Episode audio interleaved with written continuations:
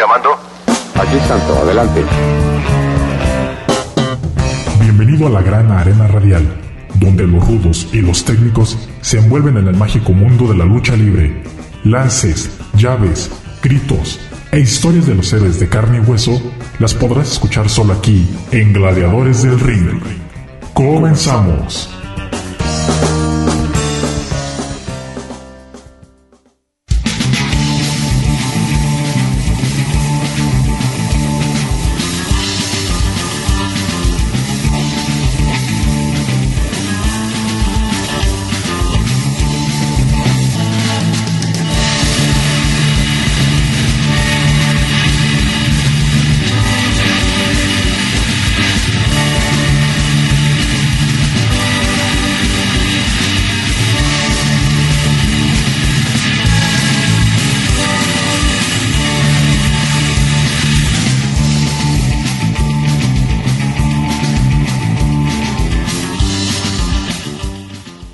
Estamos empezando otro programa más de Gladiadores del Ring, transmitiendo a través de Radio Universidad de Guadalajara en Corotlán y también transmitiendo a través de Internet. Los saluda Cristian Rosales en el micrófono, listo para eh, presentarles a ustedes toda la información relacionada a la lucha libre y que pues vamos a estar platicando acerca de la historia de el pancracio a nivel nacional como es de costumbre y además eh, al final tendremos las noticias, carteleras y demás que se van a estar presentando en eh, diferentes lugares. Recordemos que tenemos la situación de la pandemia y que algunos, algunas arenas están eh, parando actividades por esta situación. Entonces, muchas luchas, muchos encuentros se están posponiendo por lo mismo. Pero pues sigue circulando información y más adelante vamos a estar presentándoles a todos ustedes las noticias. Saludamos a todos aquellos que escuchan el programa en su casa, en el trabajo, que están a lo mejor comiendo y están escuchando este programa. Les mandamos también un afectuoso saludo. Y pues bien, ¿qué les parece si vamos comenzando este programa de el día de hoy con algo de información, algo de historia, como bien lo mencionaba eh, al comenzar este programa. Y vamos a hablar el día de hoy de este famoso luchador y sobre todo controversial por todo lo que llegó a hacer o ha hecho en su carrera.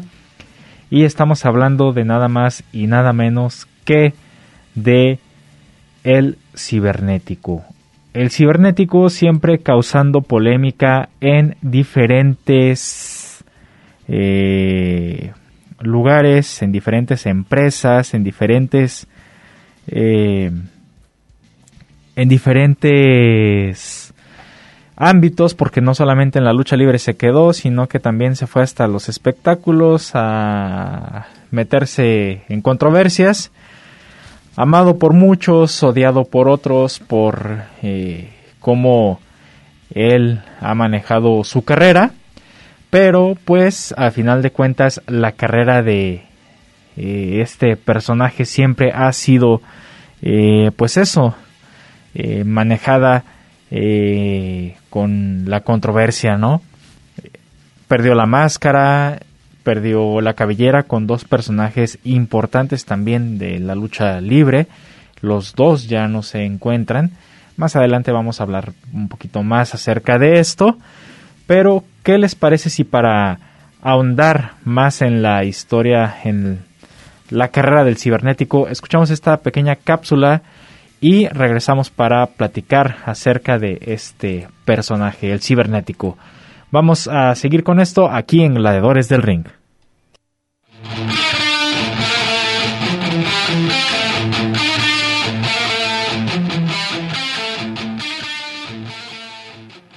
Todos conocemos a Octavio López Arriola, mejor conocido como el cibernético, el cual nació el 12 de abril de 1975 en Aguascalientes. Desde pequeño fue un fanático de los encordados mexicanos. Tuvo como inspiración para convertirse en un luchador profesional a Kanek y a Walt Rubinsky. Su pasión por la lucha libre lo llevó a entrenar con grandes personalidades del deporte como por ejemplo con la leyenda Ray Mendoza, Carlot Lagarde, con Shu Guerrero, con los villanos, entre muchísimos otros. En un principio, el primer nombre que tenía pensado para usar era el de Cyborg, pero en ese tiempo la comisión no permitía nombres en inglés, por lo cual le recomendaron el nombre de cibernético. Lo raro fue que en un principio él mismo pensó que este nombre no iba a pegar. Vaya que se llevó una tremenda sorpresa. Su debut profesional sucedió la noche del primero de junio de 1992 en el legendario y muy recordado Toreo de Cuatro Caminos. Así es, el cibernético viene del famoso toreo, en donde formó equipo con ni más ni menos que con Canek y con Dos Caras, en donde se enfrentaron a los villanos en la empresa conocida como la UWA, en una primera lucha con demasiada calidad arriba del cuadrilátero. En su estancia con esta empresa tuvo grandes triunfos muy importantes, como derrotar al perro aguayo en una lucha por el campeonato mundial de peso completo de la WWA. Posteriormente pasó a la caravana estelar con lucha libre AAA. En este momento fue parte del intercambio de talento entre la WWF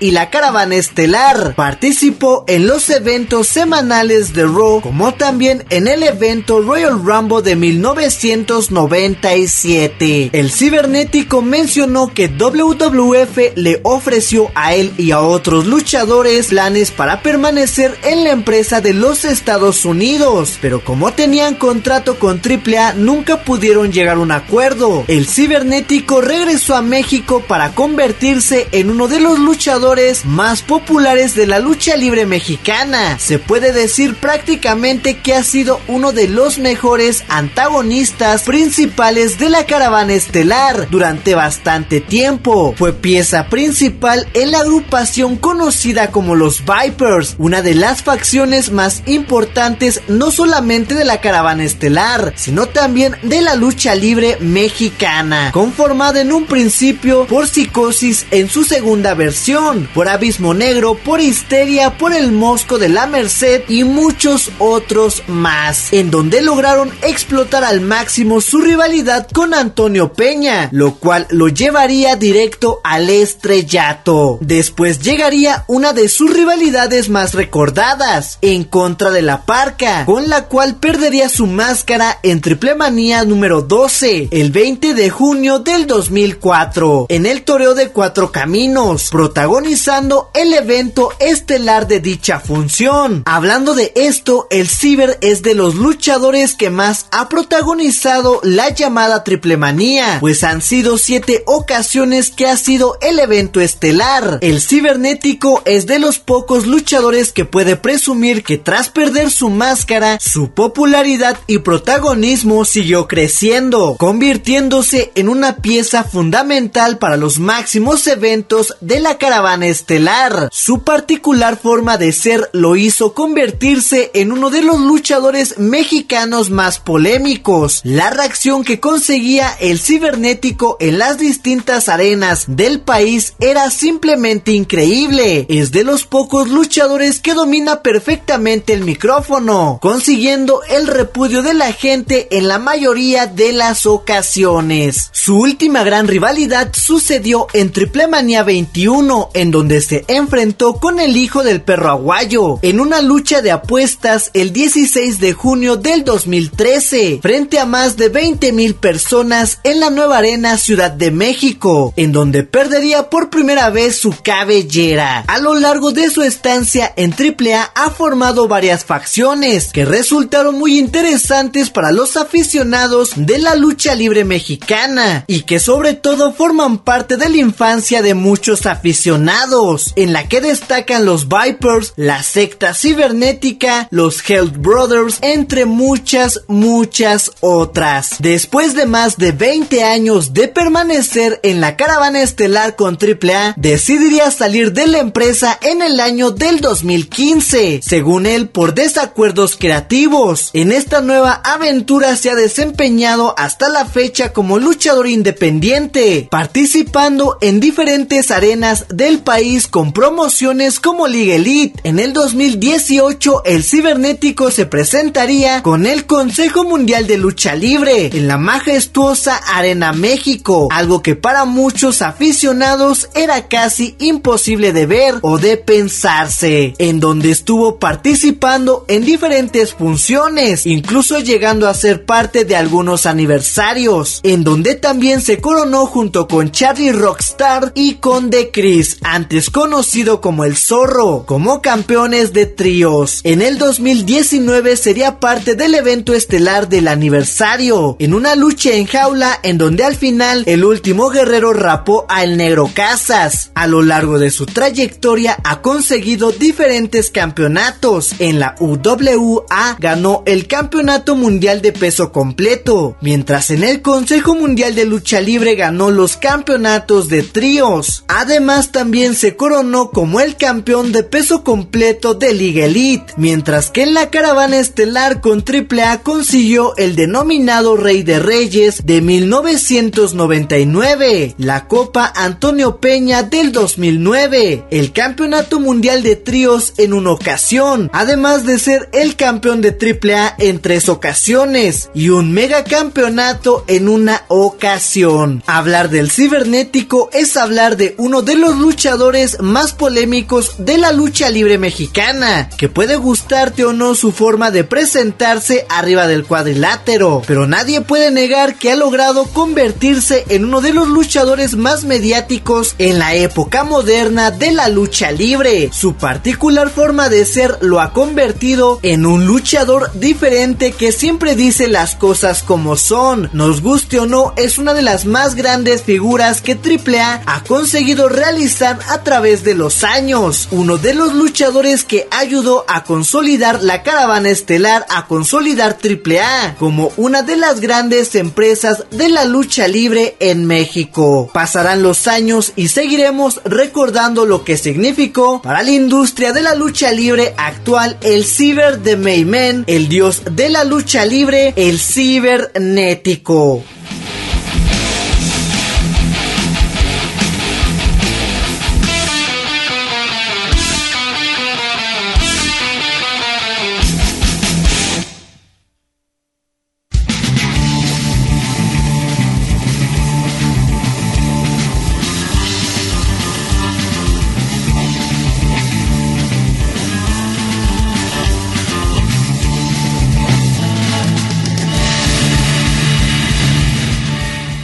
Pues bueno, ahí está parte de la historia del el main man de la lucha libre, el cibernético, este gladiador que no pasó eh, pues sin eh, ser visto por todos en la lucha libre. Creo que una de las caras más importantes de la AAA durante muchos años y que en esta empresa hizo pues toda su historia y se dio a conocer desde que comenzara eh, a verse pues esas eh, pues esos equipos que empezó a hacer con Abismo Negro, con Electroshock, entre otros luchadores, desde ahí como que se empezó a dar a notar este personaje de el cibernético. Él, pues ya lo escuchamos en la cápsula, tuvo de maestros a Karloff Lagarde, a Ray Mendoza, villano primero, villano tercero, a Ébano Ruiz. Y pues comenzó su carrera luchística en el 92 por allá en la arena Querétaro. Él pues, como les digo, eh, ha sido uno de los personajes eh, que llevó a la AAA a otro, a otro nivel. Y en aquel entonces, cuando surgió este personaje de el cibernético, eh, créanme que a mí también me caía muy mal. A mí también me caía muy mal con esa rivalidad que tenía en contra de la Parca, de Octagón, entre otros luchadores más, cuando sacó diferentes facciones también. Eh, fue muy conocido. La rivalidad de con el hijo del perro aguayo pues fue una de las rivalidades más importantes que, que se dieron en aquel entonces. Los perros del mal contra la secta cibernética y que culminó en la lucha de apuestas entre el perro aguayo, el hijo del perro aguayo y el cibernético. La lucha por las máscaras entre la parca y el cibernético también. Esta lucha que se dio en el extinto, en el hoy extinto toreo de Cuatro Caminos en el 2004. Ya hace bastantes años de, de esta lucha y pues ahí queda el recuerdo de ese enfrentamiento en donde Cibernético pierde la máscara. Vamos a hacer nuestro primer corte de estación en el programa de Gladiadores del Ring para seguir hablando más acerca de este luchador cibernético, un gladiador polémico que como les digo no solamente se quedó en la lucha libre, sino que también se adentró al mundo de los espectáculos. Eh, lo vimos en diferentes programas de chismes también.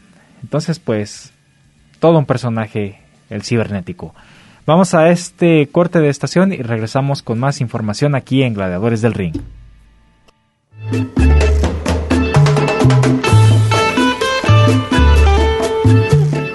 ¿Qué dicen amigos? Los saluda el Noano hasta el de la lucha libre. Ya saben, Pagano Triple aquí presente, deseándoles lo mejor e invitándolos a que sigan escuchando Gladiadores del Ring aquí en Radio Universidad, en Guadalajara, en Colotlan. Ya se la saben, aquí sin payaso no hay fiesta, papá.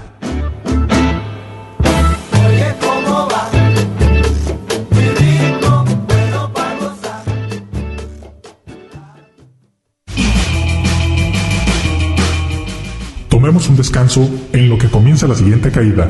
Esto es Gladiadores del Ring.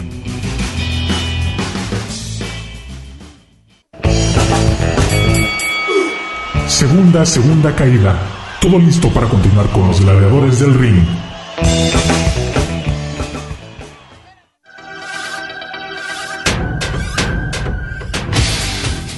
Para todos los fans de Gladiadores del Ring, recuerden amigos, reciban cordiales saludos a amigo Mr. Electro.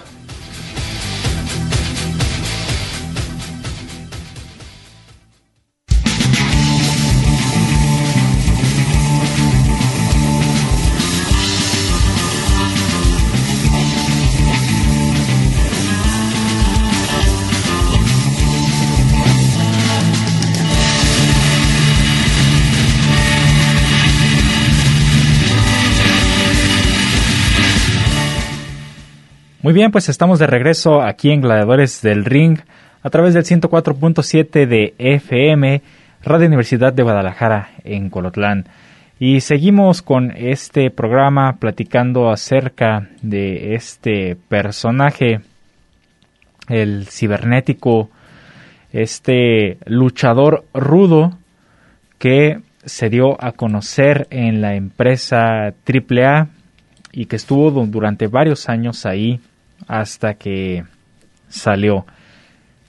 Pero, si ustedes lo recuerdan, hace eh, pues unas semanas atrás, el cibernético ya regresó otra vez a AAA y esto para apoyar a la nueva generación de los Vipers.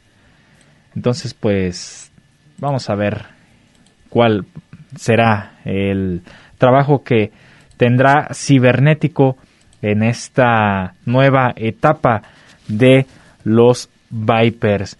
El cibernético eh, también pues ganó diferentes campeonatos, eh, ganó también un Rey de Reyes, eh, campeonato de tríos de AAA con Averno y Chessman, el campeonato de tríos del Consejo Mundial de Lucha Libre con Charlie Rockstar y The Chris. Eh, la Copa Antonio Peña también la llegó a ganar. El megacampeonato de AAA. Eh, de hecho, pues él ese el megacampeonato no lo perdió. Él este se salió de AAA y, y quedó vacante. Entonces no, no, no perdió este megacampeonato cuando lo obtuvo, lo obtuvo por bastante, eh, bastante tiempo y, este hasta que, como les digo, hasta que salió. Eh, como les decía, él perdió la máscara contra la Parca, ganó dos cabelleras en su carrera, la de Kenzo Suzuki y la de Espíritu. La de Kenzo Suzuki la ganó en el Toreo de Cuatro Caminos y la de Espíritu en eh, Guadalajara, en la Plaza de Toros Nuevo Progreso. Los dos fueron, eh, la primera contra Kenzo Suzuki fue en un, en el, en un domo en donde estaban Chessman, Charlie Manson y Cibernético enfrentando a X-Pac, el Mesías y Kenzo Suzuki, la Legión extranjera. En la otra lucha eran Escoria, Oz, Cuervo, eh, Chessman, Charlie Manson y el Zorro los que se encontraban también en este domo, el domo de la muerte. Y ahí salió con la cabellera de espíritu, el cibernético.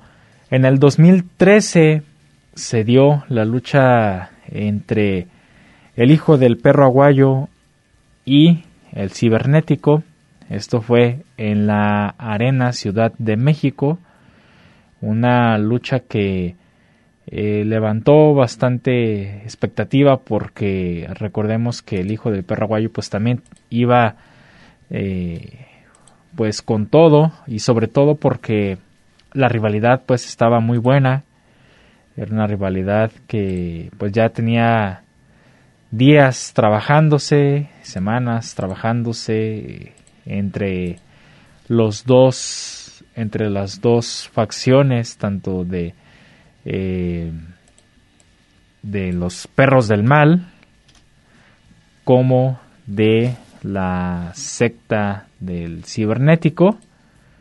Entonces, pues ahí fue donde el cibernético perdió esa noche su cabellera, ese, ese día sí eh, había muchísima gente y estaba muy dividida la gente porque estos dos luchadores eran dos personajes que estaban muy fuertes en ese momento y eran muy nombrados y eran muy nombrados por por toda la afición. Entonces el ver esta esta lucha pues fue algo algo bastante bueno para la carrera de ambos, de tanto de cibernético como de el hijo del perro aguayo. El cibernético comenzó con otro nombre, eh, él comenzó como espíritu negro, también tuvo el nombre de Urco y ya después tomó el nombre de el cibernético y eh, pues fue como desde el 93 más o menos cuando eh, tomó este nombre de cibernético. A él también le tocó ir a Estados Unidos a este intercambio de luchadores que hubo entre la empresa americana WWF y la AAA. Entonces él fue de los que también estuvo presentándose eh, por allá en Estados Unidos creo que también, sí, también estuvo eh, Abismo Negro, eh, Octagón, los minis también por ahí se vieron, Mascarita Sagrada, Octagoncito, entre otros luchadores más, en este pues intercambio de talento entre las dos empresas de AAA y la WWF que pues hasta entonces en Estados Unidos pues era una una empresa eh, muy bien posicionada, entonces pues fue una fue una etapa bastante importante para las dos empresas. Sobre todo este el ver a luchadores ya mexicanos por allá en Estados Unidos de la talla del cibernético pues era bastante interesante. Los Vipers fue una de las agrupaciones eh, que el cibernético llevó a diferentes luchas y sobre todo esa eh, pues esa el quererse quedar con la empresa de AAA el, el tener la rivalidad contra Antonio Peña y sus luchadores y demás todo eso también ayudó bastante a que el cibernético fuera reconocido eh, ya ahora sí como pues un eh, un luchador que iba al frente siempre. Y él pues eh, con los Vipers pues llevó a otro nivel a la AAA ahorita como les digo ya volvió otra vez a la AAA y se supone que él está apoyando a la nueva generación de los Vipers. En un inicio teníamos eh, que la nueva generación de los Vipers era llevada de la mano de Psicosis, de Psicosis Reaper o Psicosis 2, porque recordemos que el original Psicosis es Nicho el Millonario. Entonces, el cibernético eh, ya está también dentro de los Vipers y eh, pues muchos dicen que eh, deberían también estar Maníaco, debería estar Histeria, que son los, los Vipers, eh, digamos, originales, ¿no? Pero pues no, no están. Ya veremos más adelante a ver qué sucede con esta agrupación de los Vipers. Pero por lo pronto el cibernético ahí está. También se dice que lo más seguro que el cibernético va a dejar a los Vipers y va a ser otra nueva generación de los bizarros, que fue otra agrupación que también él formó, aparte de los Hell Brothers, la secta, el clan, este creo que son las más las más conocidas. Estuvo un tiempo, de hecho, el cibernético con los perros del mal cuando eh, estuvo como eh, independiente, eh, se unió a la empresa del hijo del perro aguayo y estuvo presentándose en algunas ocasiones con los perros del mal y al final de cuentas pues vimos esa esa lucha y esa rivalidad ¿no? que tuvieron ellos dos pero como dato también el cibernético portó en un tiempo la playera de los perros del mal Bien, se nos está yendo el tiempo rapidísimo con la información que tenemos aquí. Eh, sobre todo, pues les digo, es un luchador que tiene bastante historia y todos la conocemos porque se dio en los medios de comunicación eh, toda la polémica que siempre desató el cibernético. Y como lo decía la cápsula, y tiene mucha, mucha razón, el cibernético es un luchador que sabe manejar muy bien el micrófono.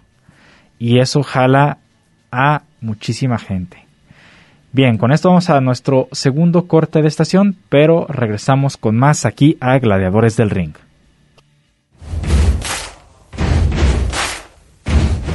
¿Qué tal?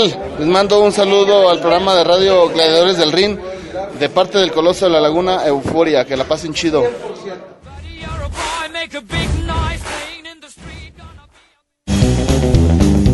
No te vayas. En un momento continuamos con más información aquí en Gladiadores del Ring.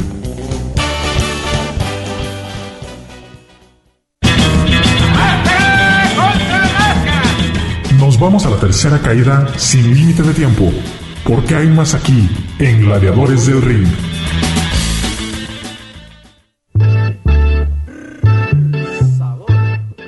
Un saludo para todos mis amigos de Gladiadores del Ring.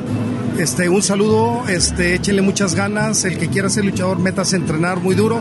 Y el que quiera seguir estudiando, siga este, en su carrera. Este, que le voy a decir que parte de la formación de, de nosotros como personas, yo se lo puedo decir, eh, Damián 666, eh, soy ingeniero técnico en temas de computación y yo estudié aquí en Guadalajara.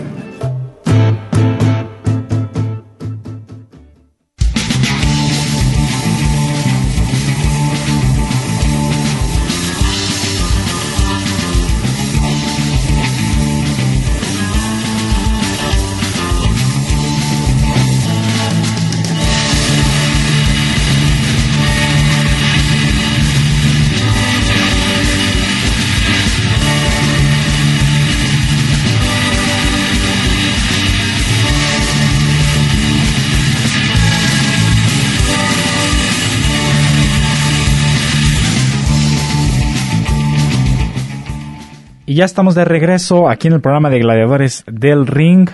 Seguimos con más información en el programa del día de hoy hablando del main man de la lucha libre, el cibernético, este luchador que como les decía, en eh, mucha gente ni siquiera sabía de lucha libre y conocía del cibernético porque salía en los programas de chismes, eh, salía causando controversia con diferentes personajes del medio de los espectáculos.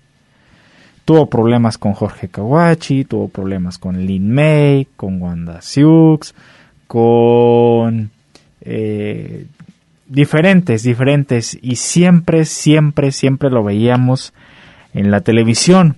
Entonces, si tú no sabías de lucha libre y prendías la tele y te salía el programa de chismes, ahí ibas a encontrar al cibernético y aunque no quisieras, tú ya con eso ya eh, ibas a conocer a este luchador. Entonces, eso que hizo que se jalara muchísima gente a las arenas, a los lugares donde se iba a presentar el cibernético y su popularidad creciera aún más que la gente reconociera al cibernético no solo como luchador, sino como una figura ya de el medio y que tuvo siempre esas polémicas, esos enfrentamientos con diferentes eh, actores y, como ejemplo, con Kawachi, pues se llegaron a decir de todo, se llegaron a pelear en diferentes programas, eh, recordemos que también tuvo una relación con eh, Sabrina, esta modelo eh, de Cannes que eh, tuvo entonces algo que ver por ahí con el cibernético durante algún tiempo, también pues causando controversia. Ahorita actualmente el cibernético, pues como les digo, ya regresó a AAA. Además, él tiene, pues es maneja mucho sus redes sociales y tiene su canal de YouTube donde hace entrevistas a pues no entrevistas, son como, más como charlas, porque entrevista como tal no es, sino son pláticas que tiene con sus compañeros luchadores, ya tiene bastantes que ha tenido con el Intocable, con el Elegido, con muchísimos, muchísimos luchadores. Y son pláticas de, pues de anécdotas que han vivido, ¿no? O sea, que se han visto en las arenas, en, diferentes lugares, en los viajes, todo, todo, todo, todo. Siempre, siempre con esa eh, característica forma de ser del cibernético que todos conocemos. Además de que los aficionados también se involucran mucho y pues tienen esa interacción ¿no? con el cibernético y muchos eh, pues les contesta las preguntas que le hacen luego al cibernético. Y pues por qué no una que otra mentada de madre también se llevan porque pues el aficionado lo pide y, y el cibernético complace no complace a toda su a toda su afición. Entonces pues ahí tenemos a este personaje como también lo escuchamos querido por muchos, odiado por otros, a lo mejor fanfarrón para otros más, que pues a final de cuentas está en boca de todos, ¿no? O en boca de todos los aficionados de la, de la lucha libre. Recordemos también que eh, hace poco estuvo enfermo, tuvo problemas de salud, se enfermó de COVID, este, entre otras cosas, y pues estuvo un poco eh, físicamente mal, pero pues ya, ya va recuperándose, ya está recuperando y, creo que nos queda cibernético para, para unos añitos más, ¿verdad? Para tenerlo un poquito más de tiempo, pero pues ya, ya veremos qué más nos trae este main man de la lucha libre, el Mike Malent. Por ahí chequense esa anécdota eh, en, que cuenta con Electroshock, está muy buena. Bueno, todas las anécdotas están chidas, que las que cuenta, algunas están subiditas no de tono, subidotas de tono. Así es el cibernético que podemos decir, ¿verdad? Pero pues ahí chequen entonces eh, su canal, El Devorador de Pecados, para que lo sigan en YouTube a Cibernético. Bien, pues vamos a dejar un momento a este personaje para pasar a otro otra leyenda o un ícono. Este sí es, es un ícono muy grande de la lucha libre. El Santo, ya hemos abordado al Santo en algunas otras ocasiones aquí en el programa. Y el día de hoy quiero presentarles a ustedes esta cápsula en donde vemos lo que sucedió el día que murió el santo. ¿Cómo fue que falleció el santo? ¿Qué sucedió? Eh, pues vamos a escucharlo en esta pequeña cápsula para que pues los que no tuvieron la fortuna de saber o cómo fue la muerte del santo, de este ícono de la lucha libre, pues aquí tengan este pequeño dato. Entonces escuchamos esta cápsula de El día que partió el santo. El 5 de febrero de 1984, el mundo de la lucha libre, el cine y el espectáculo quedaba paralizado con una terrible noticia. El santo había fallecido a causa de un infarto. Una de las figuras más emblemáticas de la cultura popular mexicana se había ido y con él la máxima leyenda de la lucha libre mexicana. Hoy, a 37 años de distancia, vamos a recordar aquel fatídico día y cómo esta inesperada noticia estremeció a todos, así como su multitudinario funeral. El 12 de septiembre de 1982, el santo dijo adiós a los cuadriláteros en un toro de cuatro caminos lleno hasta las lámparas. Sus compañeros aquella tarde fueron Gori Guerrero, el solitario y el huracán Ramírez. Sus rivales, los misioneros de la muerte y el perro aguayo, quienes hicieron que el plateado y compañía nunca olvidaran aquella tarde. Esa fue la última vez que el enmascarado de plata subía a un ring. Sin embargo, sus apariciones en televisión y teatro siguieron siendo una constante. El 26 de enero de 1984, El Santo era uno de los invitados al programa Contrapunto, conducido por Jacobo Zabludovsky. Blue Demon, El Mocho Cota, Gol Rubinsky también eran invitados.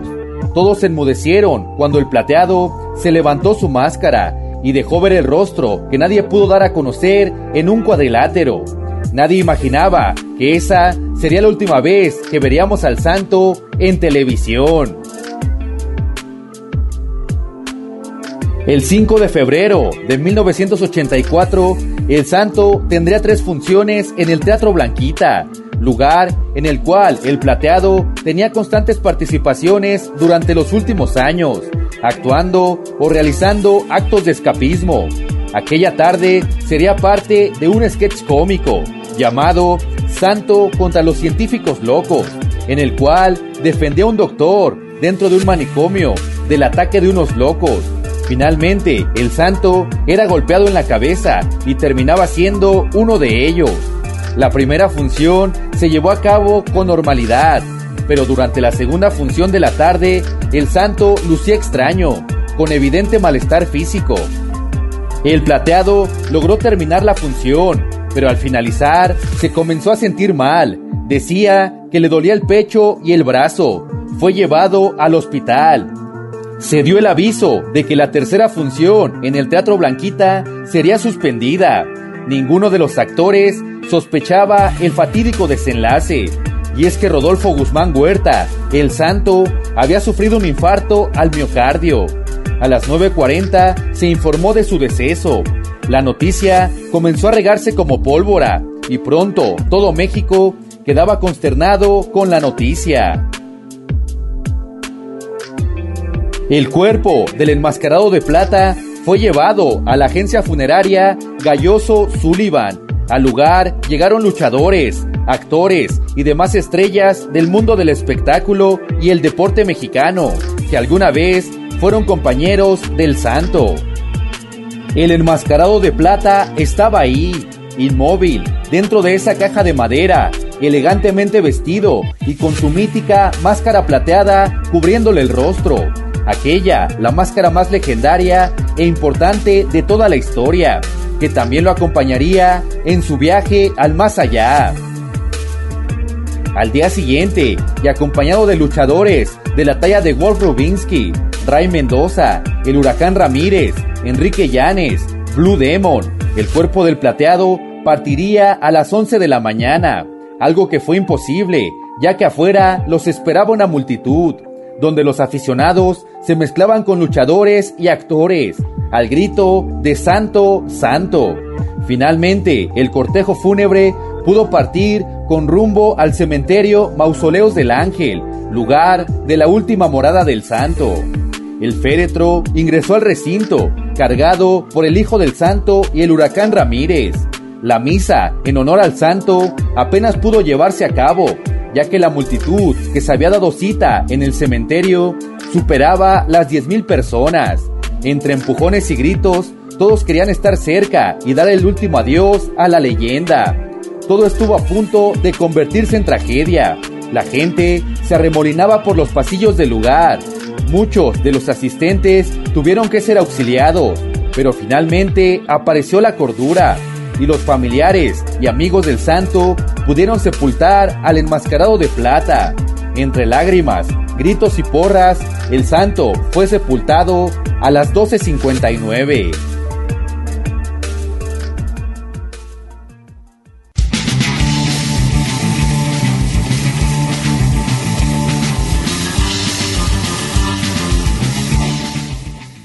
Y así fue la despedida de uno de los más grandes ídolos de la lucha libre mexicana, el Santo.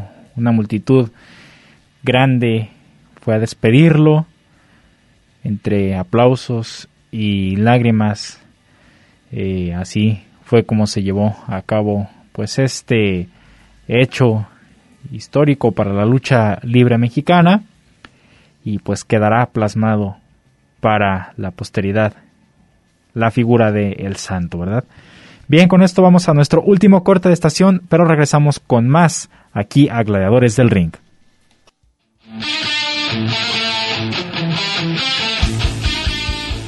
Un saludo para mis amigos de Gladiadores del Ring, de parte del Meime de la lucha libre cibernética.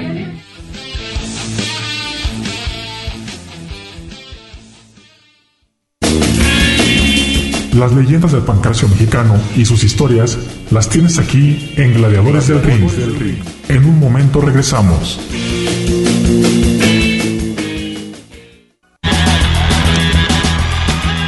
¿Y tú eres rudo o técnico? Descúbrelo aquí en Gladiadores del Ring. Estamos de regreso.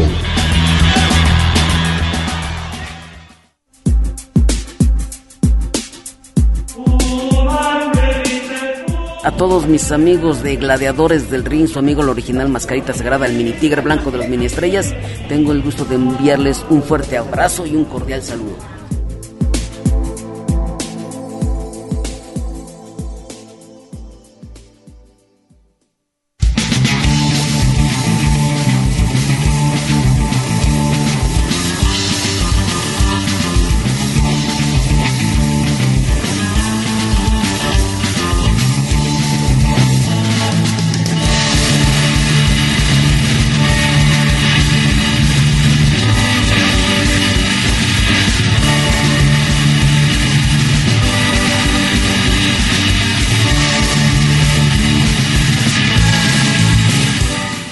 Y ya estamos en el último bloque de Gladiadores del Ring y vamos rápidamente ahora a la información, las noticias que han sucedido a lo largo de estos días en el mundo de la lucha libre.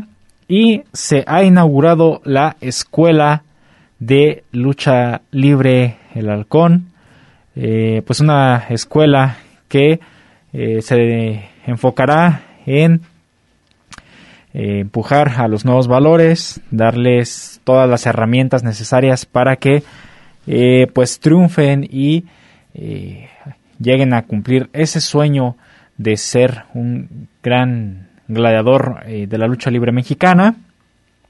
Hubo muchas personalidades de el mundo de la lucha libre presentes para esta inauguración y entre ellos estuvo Tejano Jr., el cual pues eh, habla acerca de pues esta eh, oportunidad que tienen los jóvenes para poder eh, desarrollarse de una manera más profesional y llegar a ser una gran estrella de la lucha libre. Entonces escuchamos a el Tejano Junior acerca de esta inauguración de la Escuela de Lucha Libre El Halcón.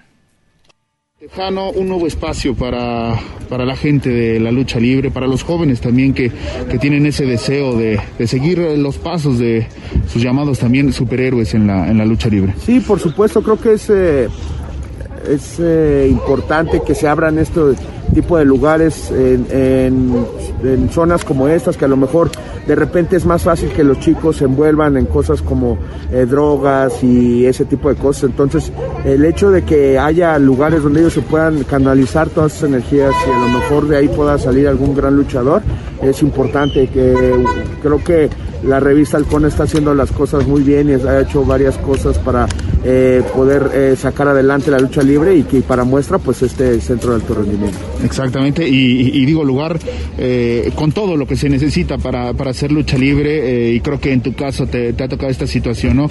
que ustedes lo han dicho en ocasiones, tener que, que adaptar lugares para, para, poder entrenar lucha libre.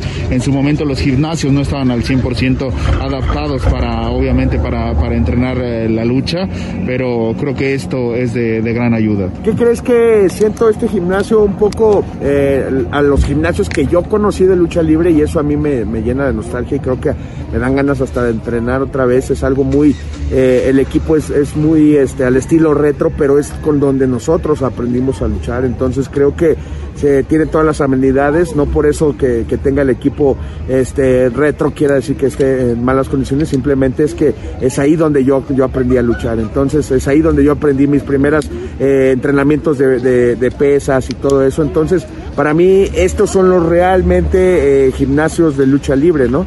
Eh, creo que tiene todas las amenidades para que pueda llevarse a cabo un buen entrenamiento de lucha, tiene asoleaderos, tiene tubos, que es donde así como se forjaron las grandes leyendas de la lucha libre en nuestro, de nuestros antepasados. Entonces creo que está puesto para que sea un exitazo los elementos los tiene, eh, falta también, y, y, lo han dicho, ¿no?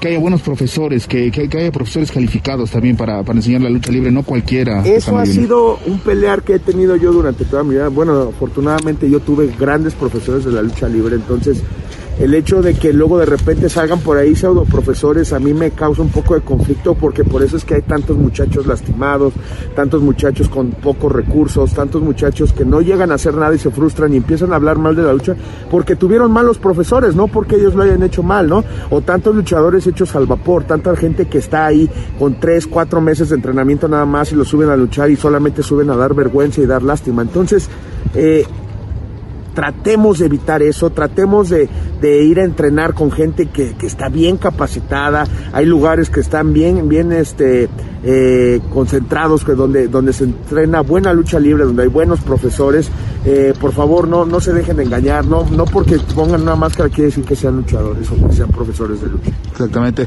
Eh, Tejano Junior, por último, un 2021 que termina de muy buena manera y de la misma forma inicia este 2022 que promete bastante para tu carrera. Sí, la verdad es que cerramos el año con todo, con mucho trabajo, muchas victorias, muchas cosas importantes. Estamos vivos todavía en la eliminatoria por el campeonato de parejas NWA y por ahí han brincado algunas otras cosas. Entonces, la verdad es que creo que va, va muy bien el año, independiente de la pandemia que nos está afectando un poco ahora con esta cuarta ola, donde se han estado, este, pues no cancelando, sino se han estado moviendo de fechas algunos eventos. Desafortunadamente así, así nos está pasando en este inicio del año, pero no por este quiere decir que esté empezando mal. Entonces, eh, pues nada más esperemos que todo esto se controle. Eh, parece ser que es la última ola que va a haber de esta pandemia, ojalá y así sea. Y ya para poder regresar a nuestra bendita lucha libre al 100%, ya sin cubrebocas, por favor, es muy importante, vacúnense. La gente que no está vacunada es la gente que está padeciendo esta, esta cuarta ola. Por favor, hagan caso. De verdad, es muy importante que se vacunen.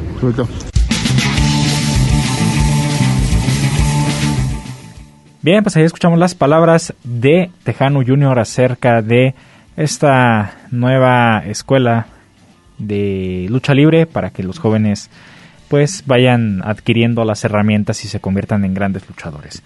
Bien, pues eh, también tenemos por otro lado que la gira de aniversario del 30 aniversario de AAA va a iniciar con Rey de Reyes. Así es, él, eh, esta empresa ya tiene pues 30 años y va a tener pues su gira del aniversario.